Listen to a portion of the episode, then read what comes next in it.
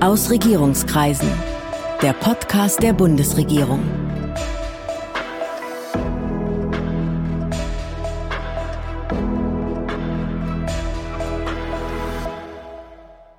Hallo, willkommen zu Aus Regierungskreisen. Ich bin Sven Siebert, ich bin Gastgeber dieses Podcasts der Bundesregierung.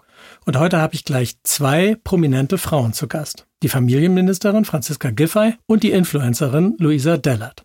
Es soll heute darum gehen, wie es jungen Leuten in Zeiten der Corona-Ära geht. Ob sie an allem schuld sind, ob sie mit ihren Sorgen nicht ernst genug genommen werden und was die Bundesregierung damit zu tun hat. Franziska Giffey ist SPD-Politikerin. Sie wurde bekannt als Bezirksbürgermeisterin von Berlin-Neukölln. Seit 2018 ist sie Bundesministerin für Familie, Senioren, Frauen und Jugend. Und im kommenden Jahr würde sie gerne regierende Bürgermeisterin von Berlin werden. Luisa Dellert ist sozusagen eine Kollegin von mir. Sie hat einen erfolgreichen eigenen Podcast, Lou. Und sie ist Influencerin mit hunderttausenden Abonnentinnen und Abonnenten auf Instagram. Guten Tag, Frau Giffey. Hallo, guten Tag. Guten Tag, Frau Dellert. Hallo. Frau Giffey, was glauben Sie? Wären Sie als 17- oder 20-Jährige in einer solchen Pandemielage, wie wir sie jetzt haben, auch mal eindämmungsverordnungswidrig auf eine Party gegangen?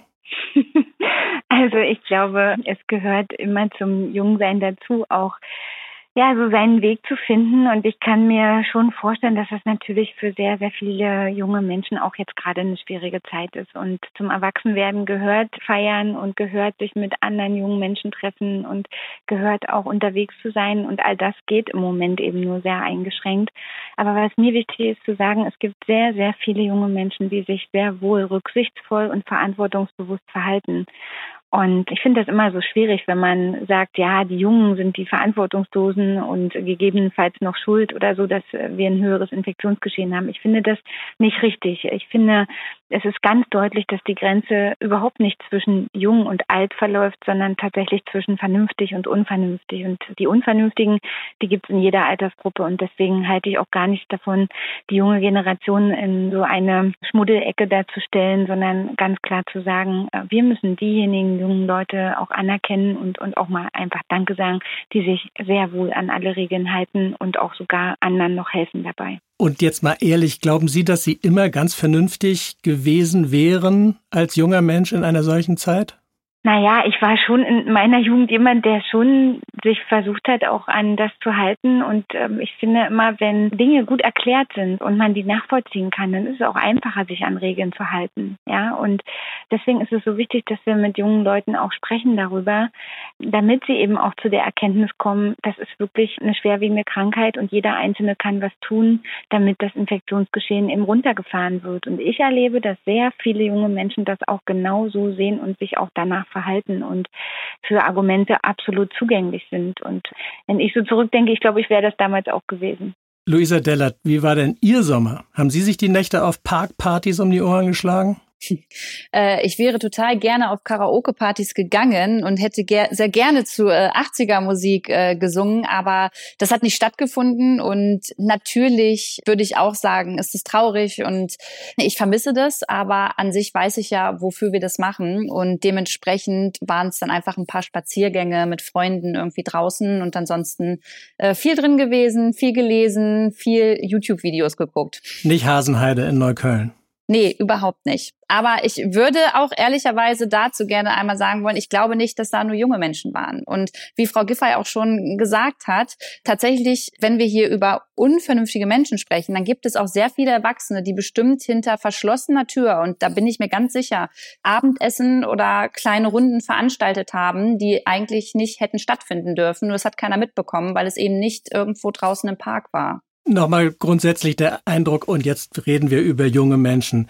Sind zu viele sorglos gewesen oder sind noch zu sorglos im Umgang mit den Gefahren der Pandemie? Seit dem Sommer konnte man manchmal den Eindruck bekommen, als seien partyfeiernde Jugendliche praktisch ganz allein für die steigenden Infektionszahlen verantwortlich. Also erstmal würde ich dann jetzt fragen, wo kommt die Aussage her, dass es wirklich nur Jugendliche waren? Also gibt es da wirklich Statistiken? Weil ich habe auf vielen Fotos auch erwachsene Menschen oft mal gesehen.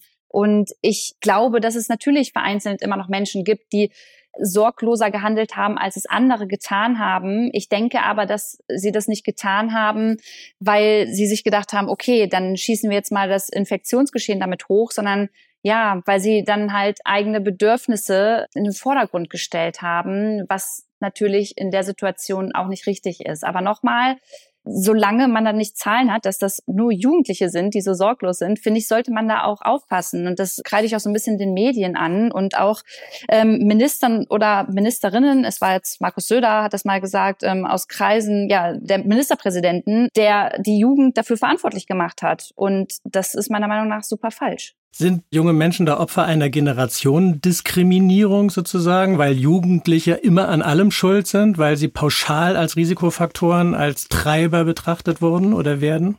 Also ich finde, wir sollten mal gucken, dass wir die Diskussion nicht ganz so pauschal führen, wie andere das vielleicht gern wollen. Ich finde schon, man muss differenzieren.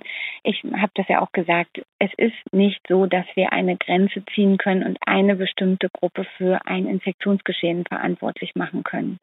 Und das trifft genauso für die junge Generation zu. Ich glaube, es ist wichtig, dass junge Menschen gehört werden, dass sie auch einbezogen werden in Entscheidungen, die getroffen werden, dass das gut erklärt und vermittelt und kommuniziert wird.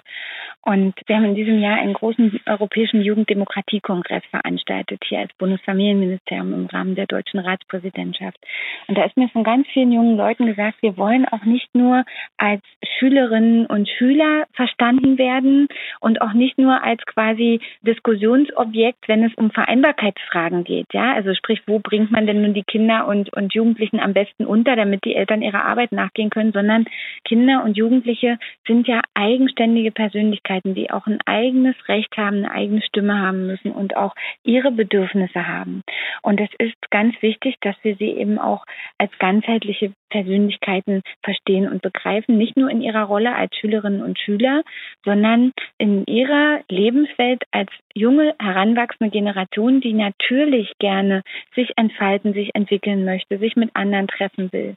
Und das ist ein ganz, ganz natürliches Bedürfnis. Und deshalb ist es so wichtig, eben auch in der Pandemie die Interessen der Kinder, der Jugendlichen, der Familien nicht zu vergessen und bei allen Einschränkungen, die wir machen, auch abzuwägen. Das eine ist der Gesundheitsschutz, aber das andere ist das Kindeswohl und sind die Kinderrechte. Und deswegen war es ja jetzt in der zweiten Welle auch so wichtig, dass wir eben gesagt haben, die Orte, an denen Kinder und Jugendliche sich treffen können, das sind die Kitas, das sind die Schulen, dass die zumindest offen bleiben, dass das eben nicht das erste Mittel ist, diese Orte zu schließen. Es ist schon schwierig genug, dass eben Jugendarbeit nur beschränkt stattfinden kann, dass der Vereinssport zum Beispiel auch gerade wieder gar nicht stattfinden kann. Das sind große Einschränkungen für junge Menschen und das zu würdigen und auch diese Interessen zu sehen, finde ich wichtig bei allen Maßnahmen, die besprochen werden. Und deshalb ist das ja auch Thema, sowohl im Corona-Kabinett, aber auch jetzt in den vielen Sitzungen, die mit den Ministerpräsidentinnen und Ministerpräsidenten stattfinden, dass das nicht hinten runterfällt. Frau Dellert, hätten Sie sich gewünscht, dass diese Botschaft irgendwie mal ein bisschen deutlicher rüberkommt? Also wir hören jetzt Frau Giffey, aber wir haben das vielleicht von vielen anderen nicht so deutlich gehört. Ja, ich glaube, das, was Frau Giffey gerade sagt, ist ganz, ganz wichtig. Und damit würden sich viele junge Menschen ja, mehr abgeholt und mehr verstanden fühlen, weil man muss auch echt nochmal dran denken, man sagte mal zu den Jugendlichen so salopp, ja, ist doch jetzt nur ein Jahr, dass ihr zu Hause bleibt, aber es gibt ganz, ganz viele, die vielleicht in diesem Jahr gerade mit dem Abi fertig sind, die einfach das nicht nochmal in ihrem äh, Leben erleben werden. Und das ist natürlich nochmal eine ganz, ganz besondere Situation für diese Menschen. Und ich glaube, dass Jugendliche da schon so ein bisschen mehr Empathie die hätten sie gebraucht. Vielleicht auch ein bisschen mehr aus der Politik. Aber umso schöner, dass Franziska Giffey sich ja dafür auf jeden Fall stark macht und das auch immer wieder betont, finde ich sehr wichtig. Hätte mir auch von den Medien allerdings äh, mehr gewünscht, dass es auch mal in so eine Richtung geht und Jugendliche nicht immer als die Superspreader dargestellt werden. Sie haben es gerade schon angesprochen. Es ist für manche ein besonderes Jahr, das jetzt anders abläuft, als man sich das vorgestellt hat. Wie würden Sie denn die Situation junger Menschen, jetzt mal abgesehen von den Risiken, die die Pandemie mit sich bringt, beschreiben. Worum geht's jetzt eigentlich? Um die Freiheit und die Einschränkung, darum, dass man vielleicht niemanden kennenlernen kann, in den man sich verlieben könnte? Oder geht's um Zukunftsängste insgesamt? Na, es ja, geht um das, Achso, Entschuldigung, Frau Giffey. Ich, Frau Dellert, alles gut. Den machen Sie mal. Okay. Naja, es geht letztendlich um alle Lebensphasen. Es gibt ja so ein paar Beispiele. Das, das Abiturjahr ist, ist ein sehr, sehr exemplarisches Beispiel, aber auch dann für diejenigen, die in diesem Jahr ein Studium begonnen haben. Ich habe vor kurzem den neuen äh, Studiengang für Pflege hier in der Charité eröffnet. Das war die Immatrikulationsfeier. Und der Saal in der Charité, der Hörsaal war leer. Wir waren alle zugeschaltet, digital zu Hause, fangen trotzdem ihr Studium an, aber quasi das erste Semester ist rein digital. Das heißt, all das, was auch so ein Studienbeginn, so ein Start anfängt, das Kennenlernen, das Austauschen, das kann gerade alles so gar nicht funktionieren. Ein zweites Beispiel ist das Thema, was ist eigentlich, wenn jemand einen Auslandspraktiker geplant hatte, wenn er eine Lehrstelle äh, beginnen wollte, vielleicht einen Studienaustausch, einen Jugendaustausch. Die gesamten internationalen Jugendbegegnungen sind zum Erliegen gekommen, genauso wie alle Jugendherbergen ja nicht ihr Programm fahren wollten. Alle Jugendbegegnungsstätten können ihr Programm so nicht fahren. Und für uns ist jetzt wichtig von Seiten der Regierung, dass wir sagen, es ist so, wir können das leider nicht anders machen, aber es geht auch ganz stark darum, dass für die Zeit danach vorgesorgt wird, also dass Jugendherbergen, Jugendbegegnungsstätten, Jugendbildungsstätten, die Organisationen, die die internationalen Jugendbegegnungen organisieren, dass die die Krise überleben, ja. Und deswegen haben wir in diesem Jahr ein 100 Millionen Euro Soforthilfsprogramm aufgelegt und wir haben auch gerade letzte Woche in den Haushaltsverhandlungen erzielt, dass wir im nächsten Jahr auch nochmal ein Sonderprogramm, 100 Millionen Euro Hilfsprogramm für die Jugendbegegnungsstätten, Jugendbildungsstätten, Jugendherbergen, aber auch für den internationalen Jugendaustausch bekommen, damit, wenn es wieder losgehen kann, die Organisationen, die das seit vielen, vielen Jahren machen, überhaupt noch da sind. Und das ist eben etwas, da haben sich junge Menschen drauf gefreut, das wollten sie gerne tun und das durchkreuzt natürlich Lebenspläne und ein Jahr im Leben eines jungen Menschen oder eines Kindes ist natürlich auch viel, viel mehr, als das bei Erwachsenen vielleicht der Fall ist. Und deswegen muss man das schon nochmal besonders sehen, was das hier eigentlich alles bedeutet und trotzdem aber auch würdigen, wie viele junge Leute tatsächlich was gemacht haben, sich freiwillig engagiert haben in der Zeit, anderen geholfen haben und auch natürlich die digitalen Möglichkeiten genutzt haben, um trotzdem ihr Studium anzufangen, um trotzdem mit Freunden in Kontakt zu sein. Und das ist ja eine riesen Chance, die wir auch haben. Deshalb manchmal wird ja so ähm, gesprochen, ob wir denn jetzt eine verlorene Generation haben. Das glaube ich nicht. Ich glaube, es sind sehr, sehr besondere Jahre oder sehr, sehr besondere Zeiten. Wir werden auch nächstes Jahr noch ein Ausnahmejahr haben, aber es ist Licht am Ende des Tunnels. Und diese Generation, die jetzt heranwächst, die wird ähm, das alles, das wird bei allen im Leben verankert sein, aber ich glaube nicht, dass wir gleich davon sprechen sollten, äh, von verlorener Generation. Es geht jetzt darum, dass wir die jungen Leute so unterstützen, dass sie gut durch diese Zeit kommen und danach gestärkt auch aus dieser Krise hervorgehen. Dafür ist es nötig, den Dialog zu führen und diese Gruppe von Menschen, und das sind über 20 Millionen Menschen in Deutschland, die zwischen 0 und 27 sind, nicht zu vergessen. Und einfach auch alles, was wir tun an Einschränkungen, durch die Brille zu sehen der Kinder und Jugendlichen, deren Bedürfnisse zu sehen und danach auch Entscheidungen zu treffen. Wir sind leider alle nicht mehr zwischen 0 und 27, aber trotzdem nochmal an Sie, Frau Dellert, die Frage, gibt es ein Verlorenheitsgefühl oder sozusagen begegnet Ihnen das bei Ihren Abonnenten? Äußern sich Leute, mit denen Sie zu tun haben, so?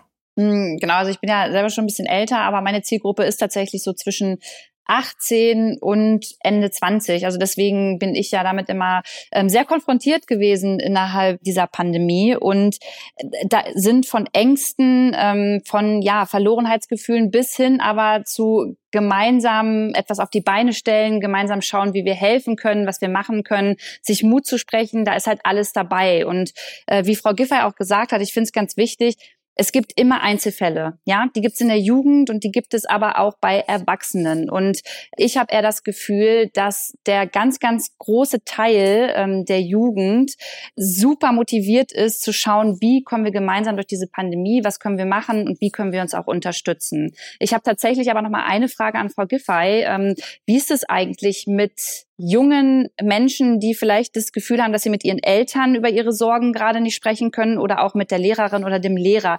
Gibt es da sowas wie kostenlose Hotlines, wo diese Menschen oder diese Jugendlichen sich dann melden können, um genau über diese Ängste, was kommt nach Corona, darüber sprechen zu können? Ja, es gibt in der Tat eine durch das Bundesjugendministerium geförderte Nummer gegen Kummer schon seit vielen, vielen Jahren. Und dort können junge Menschen, die vielleicht mit ihren Eltern nicht selber darüber sprechen können oder niemanden haben, mit dem sie sonst sprechen können, anonym, kostenlos am Telefon oder auch im Chat sich Hilfe holen. Und wir haben diese Nummer gegen Kummer tatsächlich auch aufgestockt in der Krisenzeit und haben gesagt, wir wollen da eben ganz besonders nochmal auch zusätzliche Kraft reingeben. Es ist ein Kinder- und Jugendtelefon, aber auch ein Elterntelefon. Und kann ja vielleicht die Nummer hier auch nochmal ansagen, da an der Stelle nochmal Klarheit schaffen. Und zwar ist das Kinder- und Jugendtelefon, das die Nummer gegen Kummer in Deutschland bietet. Das ist die 116 111. Also die 116 111 anonym und kostenlos vom Handy und vom Festnetz und ist verfügbar. Es gibt auch eine Online-Beratung, es gibt die Telefonberatung, es gibt auch ein Elterntelefon und es gibt ein äh, extra Telefon, die sogenannte Pausentaste für Kinder und Jugendliche, die Angehörige pflegen und dort also nochmal unter besonderen äh, Herausforderungen stehen. Das ist vielleicht auch ganz wichtig, aber die 116 111 ist die Nummer, bei der man Hilfe bekommen kann, wenn man nicht mit den Eltern oder Freunden über Sorgen und Nöte sprechen kann. Frau Bellert, was, was sagen Sie denn jemandem, der sagt, das ist ein verlorenes Jahr, ich werde um meine Jugend betrogen, es ist alles eine Riesenscheiße? Oder Sie selber empfinden es ja vielleicht auch sozusagen so, dass es, dass diese, die, dass es eine zähe, lange, bleierne Zeit ist. Was sagen Sie sich, was sagen Sie denen? Wie kommt man über diese Phase hinweg? Also ich habe ja ähm, selber jüngere Geschwister tatsächlich, die gerade genau in diesem Alter ja sind und mit denen man dann ähm, auch darüber spricht. Und was sagt man denen? Dass man also erstmal Verständnis zeigen, das ist das Allerwichtigste und sagen, hey, ich kann das nachvollziehen, weil ich mache natürlich auch mal in deinem Alter und genau in diesem Jahr hatte ich vielleicht Dinge machen können, die du dieses Jahr nicht erleben kannst. Und dann aber vielleicht Vorschläge machen, ne, was man danach machen kann und dass man auch Dinge nochmal nachholen kann. Und dass es erstmal ganz wichtig ist, jetzt gemeinsam weiter zusammenzuhalten und da gesund durchzukommen und dass da ja auch noch ganz vieles im Leben kommt. Ich weiß, das ist nicht immer, ähm, das ist nicht immer die beste Antwort und das tröstet nicht immer, aber ich glaube, am allerwichtigsten ist tatsächlich Verständnis zeigen und das nicht irgendwie abzuwimmeln und zu sagen, ach Mensch, jetzt hör doch mal auf zu jammern. Das ist der absolut falsche Weg. Haben Sie den Eindruck, es gibt eine Verunsicherung durch diese Krise, die über die Krise hinausgeht, die ja sozusagen das Vertrauen in die Zukunft erschüttert? Sie meinen jetzt ähm, nicht nur die Corona-Pandemie, sondern quasi äh, die Fridays for Future-Bewegung. Ja, nee, ich meine jetzt zunächst mal, dass man sagt, wir erleben eine solche Erschütterung, wer weiß, was als nächstes kommt. Oder ähm, ich habe mir mein Leben so leicht vorgestellt und jetzt stelle ich fest, es können Dinge passieren, mit denen ich nie gerechnet habe. Das kann ja eine größere Erschütterung sein als diese Phase, in der man sagt, okay, jetzt haben wir diese Krankheit, aber wir werden sie überwinden, danach wird's wieder gut. Ja, ich bin mir sicher, dass ganz viele Menschen so denken und das nicht nur Jugendliche. Und deswegen ist es meiner Meinung nach auch ganz wichtig, dass die Politik hier auch nicht nur symbolisch, äh, sondern auch wirklich in Form von Umsetzungen zeigt, okay, wir arbeiten jetzt schon mal präventiv daran, was passiert eigentlich nach Corona, damit alles wieder seinen geregelten Gang gehen kann und dass wir wieder Alltag bekommen und dass die Menschen das Gefühl haben, okay, es wird sich schon gekümmert, was mit unserer Zukunft passiert und dass wir halt nicht nur jetzt in der Pandemie leben, sondern auch mit dem Kopf schon in dem danach sind. Frau Giffey, sind junge Menschen eigentlich doppelt belastet, weil sie heute diese Einschränkungen in einer sensiblen Lebensphase erleben und morgen die Schulden bezahlen müssen, die wir jetzt alle machen? Naja, ich finde es schon wichtig zu sagen, dass diese Schulden, die wir jetzt machen, ja dazu dienen sollen, auch die Gemeinschaft, die Volkswirtschaft künftig zu entlasten, weil es darum geht, dass die Wirtschaft damit unterstützt wird, dass sie wieder auch nach der Krise zu einer großen Stärke kommt. Und wir verhindern mit den Mitteln, die jetzt zum Beispiel für, die, für das Kurzarbeitergeld ausgegeben worden sind, dass Menschen in Massen arbeitslos geworden sind. Viele Mütter und Väter mussten ihren Kindern eben nicht erklären, dass sie ihren Job verloren haben, sondern dass sie eine Zeit weniger arbeiten, aber dann auch wieder Arbeit haben.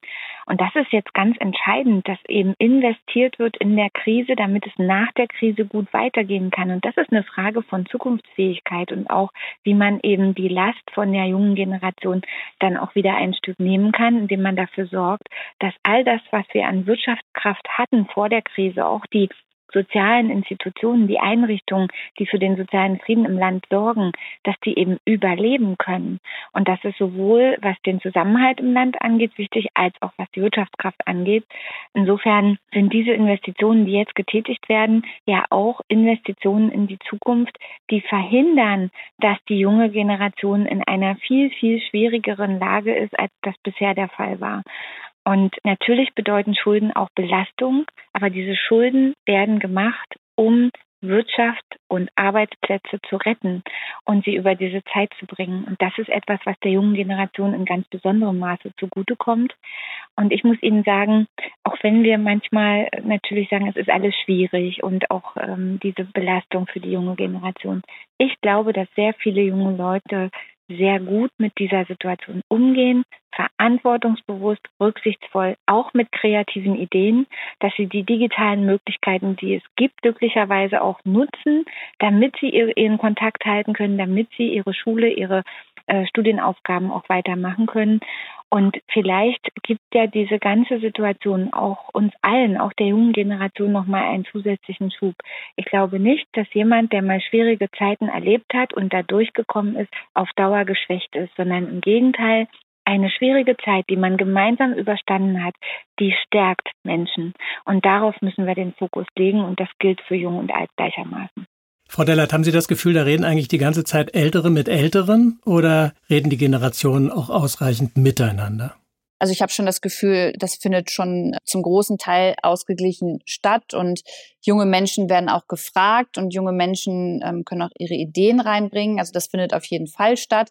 Und besonders wenn ich mich so im, im Social-Media-Bereich bewege, da merkt man ja auch immer mehr, dass auch viele PolitikerInnen den Kontakt zu der jungen Generation suchen in Form von ähm, ja, Livestreams zum Beispiel, wo dann äh, wirklich Fragen gestellt werden können und wo man sich dann auch einfach mal anhört, hey, wie geht es euch? Und das finde ich wichtig und das finde ich gut, dass solche Tools genutzt werden und das äh, sendet dann ja auch etwas an diese junge Generation, nämlich, hey, wir möchten ja mit euch reden und uns ist wichtig, was ihr zu sagen habt. Und wenn Angela Merkel, Michael Müller oder Markus Söder da nach stundenlangen Verhandlungen über Erleichterungen oder Verschärfungen von äh, Corona-Schutzmaßnahmen reden und so eine Pressekonferenz geben, fühlen Sie sich dann angesprochen? Also ich weiß jetzt, wer Herr Müller ist. Ich kann Ihnen aber versprechen, dass das viele jüngere Menschen auf jeden Fall gar nicht wissen und dann vielleicht in einer anderen Zeitung einfach lesen, was dabei besprochen wurde. Ob ich mich angesprochen fühle. Ich fühle mich generell nicht von der Art und Weise angesprochen, wie dort kommuniziert wird und würde mir manchmal wünschen, dass das Ganze noch ein bisschen empathischer stattfindet und vielleicht noch ein bisschen mehr erklärt wird, warum man jetzt was wie umsetzt. Aber das ist auch nur mein äh, persönliches Empfinden. Sie hatten vorhin schon mal das Stichwort genannt Fridays for Future. Und das ist ja gar nicht so lange her, also auf die Gefahren, dass wir jetzt wieder in sehr vereinfachende Klischees fallen. Da waren die Jugendlichen diejenigen, die den Erwachsenen Verantwortungslosigkeit vorwarfen, die gesagt haben, ihr habt den ganzen Klimaschutz verpennt über Jahrzehnte, ihr wisst es doch die ganze Zeit und tut nichts. Eben noch waren junge Leute engagierte Klimaschützer, jetzt sind sie wieder verantwortungslose Partypeople. Sind wir da in alte Rollenmuster zurückgefallen? Ja, also meiner Meinung nach ist das Quatsch, weil äh, das sind ja immer noch engagierte Klimaschützer und Schützerinnen. Ja, das sieht man ja anhand daran, wie gerade immer noch dieser Protest halt probiert, digital ja den laut stattfinden zu lassen und ähm, wie kreativ das auch umgesetzt wird. Und von daher würde ich nicht sagen, dass gerade die Jugendlichen jetzt wieder verantwortungslos sind, sondern im Gegenteil, die machen sich trotzdem noch Gedanken über unsere Zukunft weiterhin und schauen eben, wie das Thema nicht unter den Tisch gekehrt wird, weil wir eben ja gerade dieses wichtige Thema, was die Corona-Pandemie angeht, einfach ähm, haben. Und man muss auch ganz klar sagen, wenn man mal schaut, wie bei Fridays for Future zum Beispiel demonstriert wird, mit Abstand, ja, mit Markierungen auf dem Boden, wo man sich draufstellt, Masken tragen und dann guckt man sich Erwachsene an, die auf äh, Anti-Corona-Demos sind, dann ja, äh, zeigt das eigentlich nur, wie verantwortungsvoll die Jugendlichen damit umgehen. Diese Krise zeigt uns ja sozusagen, wie wichtig Politik ist. Und viele Jugendliche haben vielleicht vorher gedacht, Politik geht mich gar nicht so furchtbar viel an. Jetzt mal von Fridays for Future abgesehen. Würden Sie sagen, Politik ist auch auf eine positive Weise irgendwie stärker in das Leben junger Leute vorgedrungen oder in das Bewusstsein vorgedrungen? Ich weiß nicht, ob Frau Giffer dazu auch gleich noch was äh, sagen möchte. Ja, die frage ich gleich auch dazu. Oder wer von Ihnen äh, zuerst antworten will, gerne. Also ich kann auch gerne was dazu sagen. Wir haben im letzten Jahr gerade die Shell Jugendstudie vorgestellt, aus der ganz deutlich hervorging, dass eben äh, etwa die Hälfte der jungen Menschen sich stark politisch interessiert, sich stark auch informiert und dass bei denen, die sich schon politisch interessieren, äh, das Engagement auch zugenommen hat. Äh, so, jetzt kann man das einerseits ganz positiv sehen und sagen, ja wunderbar, das ist ja super, ja. Ich finde auf der anderen Seite aber auch wichtig, dass wir mal über die andere Hälfte sprechen, Anführungsstrichen die eben nicht zu denen gehört, die jetzt sehr, sehr stark politisch engagiert und interessiert sind. Und Frau Dellert hat das eben so schön an einem Beispiel illustriert. Sie glaubt, dass viele in ihrer Community vielleicht nicht unbedingt äh, Herrn Müller kennen, ja, ist ja nur ein Beispiel. Oder überhaupt viele gar nicht so genau wissen, wie funktioniert das eigentlich alles mit der Gesetzgebung, mit, mit all den Fragen. Was ich immer wieder erlebe, dass mir junge Leute auch sagen, also Politik ist nicht so mein Ding. Ne? Und dann, wenn man weiterspricht, dann kommt ganz häufig, ja, aber ich bin für eine gerechte Gesellschaft oder ich ich möchte gerne, dass Kinder und Jugendliche die gleichen Chancen haben und sie fassen das dann anders. Das sind ja ur, urdemokratische Themen auch, ja, und politische Themen. Aber trotzdem sagen dann auch viele, also so, so, dass die klassische Tagespolitik ist nicht so mein Interesse und trotzdem sind sie ja interessiert an den großen gesellschaftspolitischen Fragen. Und wir müssen uns darüber Gedanken machen, wie wir es auch schaffen, bei denen, die jetzt nicht jeden Tag die Tagesschau gucken oder andere Sachen konsumieren und vielleicht sagen, das interessiert mich nicht oder oder ich kann damit sowieso nichts anfangen, wie wir auch diese jungen Menschen erreichen, die vielleicht ganz, ganz andere Probleme haben. Weil das ist wichtig, ähm, dass eben politische Teilhabe nicht nur gedacht wird für die, die sowieso schon interessiert sind, sondern auch für die, die vielleicht keinen Zugang dazu haben und die auch nicht die Unterstützung aus dem Elternhaus bekommen. Das ist ja etwas, was uns hier sehr beschäftigt im Familienministerium. Ich habe, als ich hier angefangen habe, haben wir ein Motto für unsere Kinder- und Jugendpolitik rausgegeben. Das heißt, wir arbeiten dafür, dass es jedes Kind packt. Und das ist ein in dem Gedanken, dass wir eben große Unterschiede haben, was soziale Herkunft äh, betrifft und wie sich das auswirkt auf soziale Teilhabe, aber auch auf politische Teilhabe. Und deswegen ist das ein Thema, was wir nicht außer Acht lassen dürfen, dass man schon noch mal genauer hinguckt, welche die Jugendlichen sind es, die sich interessieren, die sich engagieren, die auch teilnehmen, zum Beispiel an internationalen Begegnungen, an politischen Beteiligungsformaten. Erreichen wir da eine bestimmte Gruppe oder erreichen wir alle? Und was wir häufig sehen ist, die, die in sozialen Brennpunkten leben, die in schwierigeren, auch bildungsferneren Familien leben, haben es noch mal viel schwerer, auch politisch teilzuhaben. Und das ist ein Thema, darüber müssen wir uns wirklich auch Gedanken machen. Und deswegen haben wir zum Beispiel bei unseren Austauschprogrammen auch gesagt, es muss auch so sein, dass wir dafür sorgen, dass Jugendliche, die aus schwierigen Verhältnissen kommen, genauso einen Zugang bekommen zu internationalen Austauschprogrammen und auch zu Teilhabe- und Beteiligungsformaten. Das äh, hat sich auf jeden Fall dieses Jahr bei Jugendlichen nochmal weiterentwickelt. Ich muss aber auch dazu sagen, dass ich das aus einer sehr privilegierten Blase heraus kommuniziere und mir ganz, ganz sicher bin, was auch Frau Giffer ja schon angesprochen hat, dass es noch ganz, ganz viele Jugendliche gibt, die gar nicht die Möglichkeit haben, Angebote wie zum Beispiel Social Media wahrzunehmen. Und um junge Menschen zu erreichen oder alle zu erreichen, muss man da, glaube ich, noch viel mehr hinterfragen, wie mache ich das und was ist eigentlich selbstverständlich und was ist nicht selbstverständlich. Und gleichzeitig äh, finde ich halt die Kommunikation der PolitikerInnen ganz, ganz wichtig, dass man ja nicht immer so in seiner politischen Bubble denkt und auch nicht aus dieser politischen Bubble heraus spricht, sondern merkt, okay, da sind Jugendliche, die reden und kommunizieren heutzutage ganz anders. Also muss ich mich darauf auch vielleicht ein bisschen einlassen und zuhören, um dann zu wissen, wie ich ähm, ja politische Themen vielleicht diskutieren, ansprechen kann oder aber auch deren Sorgen bei mir mit ins äh, Bundestagsabgeordnetenbüro reinnehme, um ähm, zu schauen, hey, wie kann ich denn da auf jeden Fall Politik umsetzen bei den Jugendlichen? Vielen Dank. Das war ein interessantes Gespräch. Vielen Dank an Sie beide. Sehr gern. Vielen Dank auch an Sie. Demnächst geht's hier weiter mit weiteren Gesprächspartnern aus der Bundesregierung und drumherum. Und ich hoffe, Sie sind dann wieder dabei. Das war Aus Regierungskreisen, der Podcast der Bundesregierung. Mehr Informationen zur Politik der Bundesregierung finden Sie auf bundesregierung.de und auf unseren Social-Media-Kanälen.